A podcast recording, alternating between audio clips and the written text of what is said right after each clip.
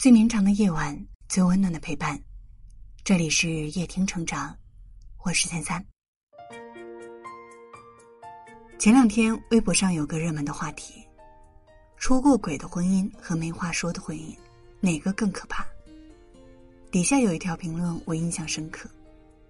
如果说出过轨的婚姻是一大盆的冰水，那么没话说的婚姻就是一滴又一滴的冰水，无时无刻。不再往你身上掉。曾收到一封读者的来信，姑娘是这样描述自己的经历的：故事不长也不难讲，四字概括：他不爱我。谈了六七年，结婚两三年，兜兜转转快十年，以他出轨告终。问及原因，他说不爱了，就是不爱了。残忍吗？残忍。但感情的事不就是这样吗？这位姑娘的故事让我想起近期决定复出的许志安，郑秀文是全力支持他，但不知为何，我却从郑秀文的回应里看到了一丝的伤感。工不工作是他自己的事情，责任得由他自己承担，我帮不了他，但相信他已经有了全面准备。人生总得向前看，理性当中夹杂着感性，豁达当中。夹杂着失落。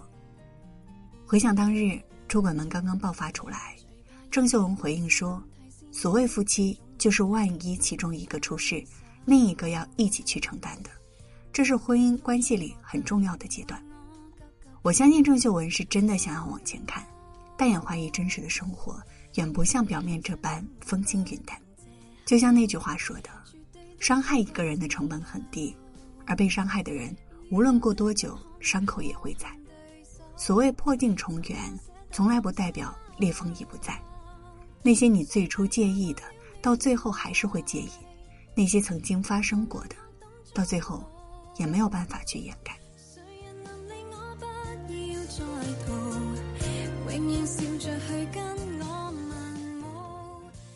人生有时候就是这样，一句“我没事”，藏着千言万语说不出的难过。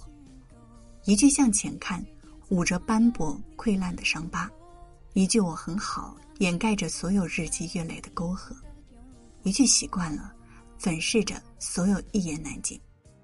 最近正在热播的韩剧，了解不多也无妨，是一家人。剧中的妈妈突然在晚年提出了一个震惊全家的要求，要和孩子们的爸爸族婚。族婚在韩国很流行，指夫妻之间在晚年。不办离婚手续，但分开生活。三个儿女都不理解妈妈为何要做出这样的决定，但只有他们自己知道，炙热的感情在慢慢消失，徒留搭伙过日子的凑合。原本妈妈和爸爸有说不完的话，现在爸爸如果在家，妈妈就一句话也不说；就算说话，三言两语也会拌起嘴来，然后陷入更长久的冷战。用妈妈的话来说。如果能用言语杀死人，我们早就死了。明明是两个人的婚姻，却活成了一个人的孤独。讲这么多，其实不难看出，每段婚姻都有每段婚姻的苦衷。那么，出过轨的婚姻和没话说的婚姻，哪个更可怕呢？其实，都很可怕。世上夫妻千千万，不是每一对都能走向余生。我不知道你们的婚姻还差多远可以走向余生，但我想让你们看看什么样的婚姻叫余生。讲两个故事，第一个故事是葛优的故事。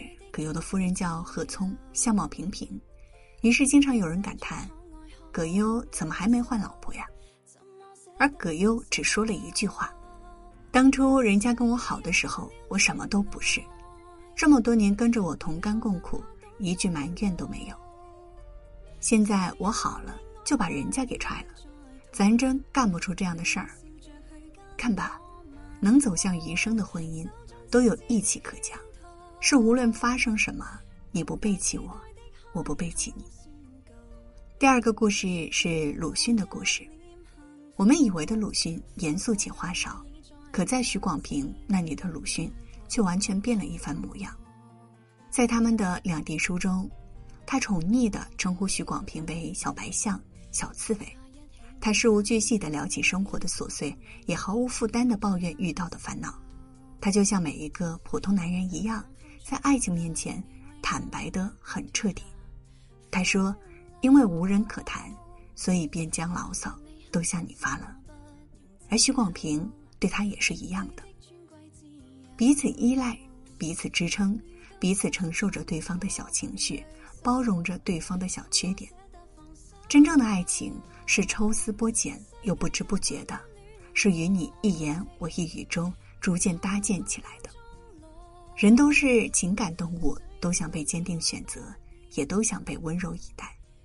有义气可讲的婚姻，才不会中途散伙；有废话可讲的婚姻，才不会毫无温度。好好经营你们的婚姻吧。男人最希望听到女人说的是“我懂”，女人最希望听到男人说的是“我在”。种可爱可恨对手，怎么舍得放手？世界也惯了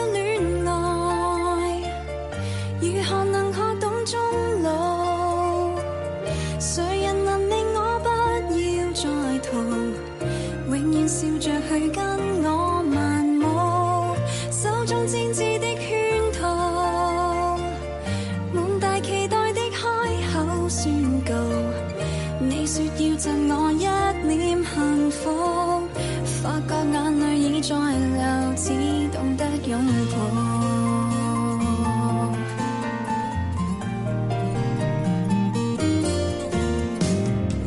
最怕一起晚餐，提示你千种礼仪遵守，但冷风吹过得你